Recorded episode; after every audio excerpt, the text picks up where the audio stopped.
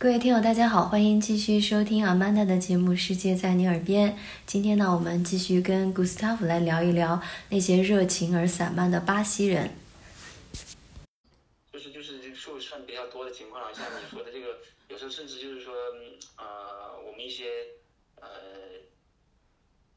客户啊，还是说就是熟一点的客户，他有时候就会跟你说，跟你约一个时间，然后然后就会。可能到了只剩十分钟的时候，给你打电话说：“哎呀，这个堵车，我还要等一等。”然后我保证半个小时到。然后过过了半个小时，他又给你打电话说：“哎呀，这还是在堵着，然后还是来不了，又晚一点，又等。”但是可能过了二十分钟，你从别的地方听到个消息，实际上他可能刚刚出来才五分钟。所以他们对这个时间的观念确实有时候是是没有不精准的，或者是说我只能这样说，你要是跟。这个什么欧洲的德国啊这些来比的话，那他完全都做不到。如果他们能够比如说晚个五分钟之内到，我觉得都是都是非常非常好的。五分钟。巴西之间有时候，比如说几方开会，嗯，呃，有有人提前到了，然后他们也会跟我们就是解释，自嘲性的解释啊，他肯定在堵车。这堵车是个好借口哈。你最长一次比较痛苦的等了对方多长时间？呃，等了多长时间我不说，但是我出现过，我们出现过，就是比如说等了等了一个多小时以后，告诉你，哎呀，今天这个实在太堵了，今天改个时间吧。啊，然后他们也毫无愧疚之意是吗？他第二天来是给你愧疚吗？实际上你说的，他们这个这这个性格是比较这种呃开放的，所以他也不会像说那种那么。像你是什么诚挚歉意那种跟你鞠躬啊或者什么，他也不会他，就是跟你说，哎呀，确实没有办法呀，跟你解释一大堆，然后是吧？然后最后面还是说，那那昨天就不好意思了，就嘻嘻哈哈，然后你也跟他生不起来这个气哈。然后我觉得入乡随俗嘛，是不是慢慢的，因为他们老爱迟到，你们一般跟对方约点儿的时候，其实也不会准时到了。中国人还是还是比较准时的，所以。不会跟着变，但是你说有时候就是说，确实因为有一些堵车什么情况，啊，可能有个几分钟的差别或者十来分钟差别，我觉得这可能还是有。但是真正的要改变这种习惯，可能要要在那住一段时间吧，我估计，因为我没在那这种待几个月几个月那样待，可能没这么长时间，所以还没有完全改变，这是值得庆幸的事情。要不然回来就不好办了。哎，我觉得可能中国人就学聪明了，比如说，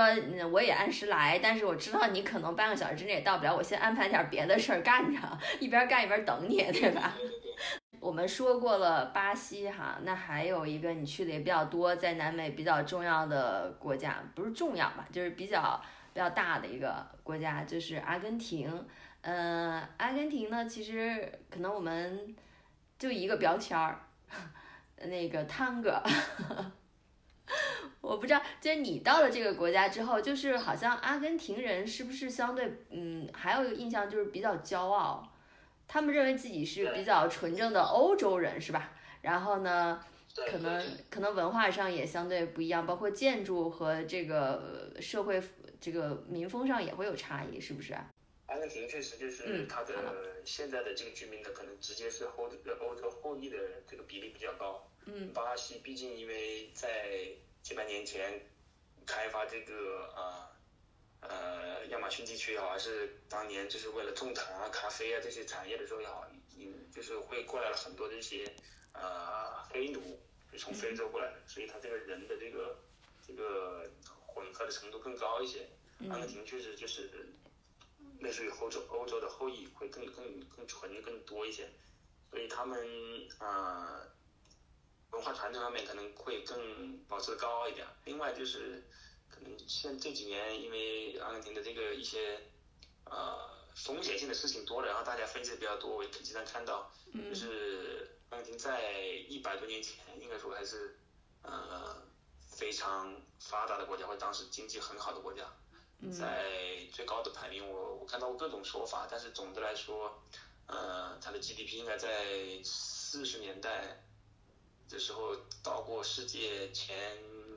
十是肯定的，我看到最的最高的看到好像是排第五，哦。所以它曾有有曾经非常好的时候，因为它这个国家呃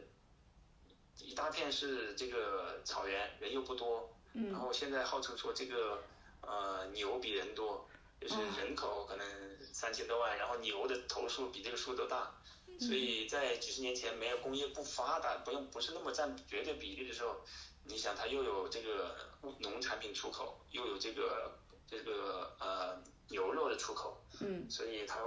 曾经非常非常的富裕这个国家。嗯。呃，是是，可能是很多欧洲人向往的地方，甚至说在二战以后有一段时间，所嗯以这也是一个它的这个呃国民可能这样一说比较高傲的一个原因。在整个拉美国家来讲，我觉得你现在去看，呃，我还是觉得最漂亮的城市首都应该还是呃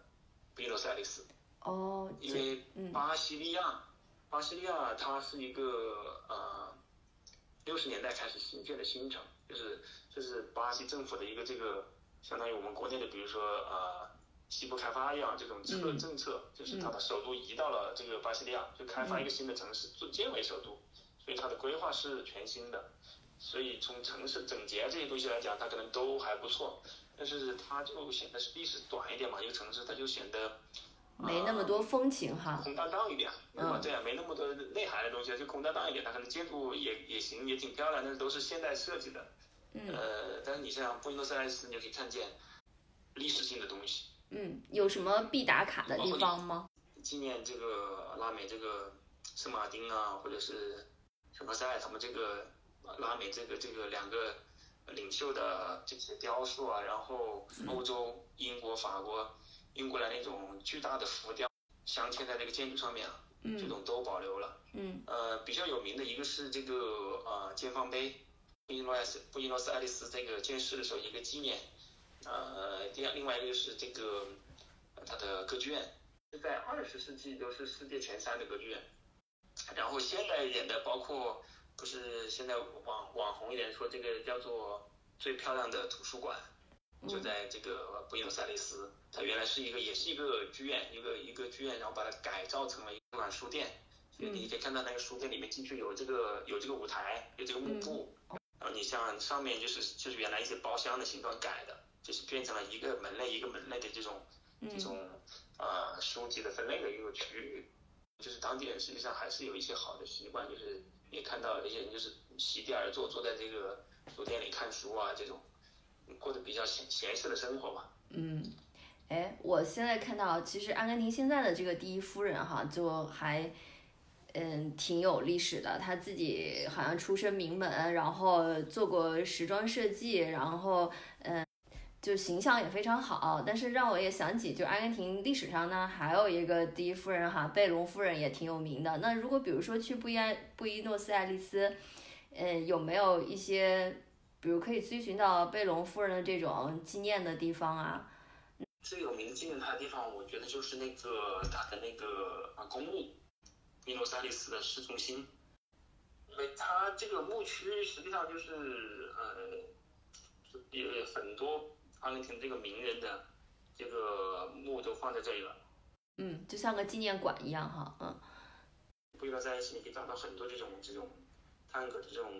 club 也好，或者这种表演场所也好，有很多。我去看到的是专门去的就是一个叫做 Senior Tango，就是据说是表演的非常好的，它有这个舞台上面可以看到，呃，它是像那个音乐剧一样，就是呃有一些故事性，然后这个探戈表演呢，它也会把一些呃历史啊，就是穿插在里面。然后表演中间也会有这个呃骑马呀，或者一些这种类似于杂技这种表演的穿插在一起。那实际上你去呃一些传统的老街区，像最有名那个七九大道的那个旁边儿，嗯七九大道是布宜诺斯艾利斯最大的、最宽的一条街嘛。它有我听到说它也是全世界最宽的一条街，它应该有包括它的电车轨道这些加到一起，可能有二十车道。哇哦，呃，在这个大街旁边的，就是一些呃分支路上面，你可以看到一些小广场上面可以看到，也有人在白天就自己在那里跳探戈，就是这个呃，就像是他们的一种文化传统。就是他们的广场舞是吧？Tango，呃，我们认为是呃阿根廷的一个国民性的舞蹈，它有就是它是很多地方是有这种表演的，但是对于普通的阿根廷人来说，是不是也像就是可以信手拈来？是比如说在酒馆里大家喝嗨了，或者听到音乐，就是每个人其实都会跳，还是说这个探戈的技法其实相对比较难，只是一个观赏性的艺术？嗯，我觉得还是要就是也专门学过的人。哦。但是可能他们就是这种学校会一直都会就是比较就会比较多，就是有一些人就是会就把它当成一种爱好去学习，不是每个人都会，但是就是啊会在你这个大家生活中面，大家会很很喜欢它，或者是很把这个这种舞蹈这种职业会看得是吧更高一点。聊过了巴西和阿根廷的人文风情，下一期呢，我们再一起聊一聊南美洲的自然风光。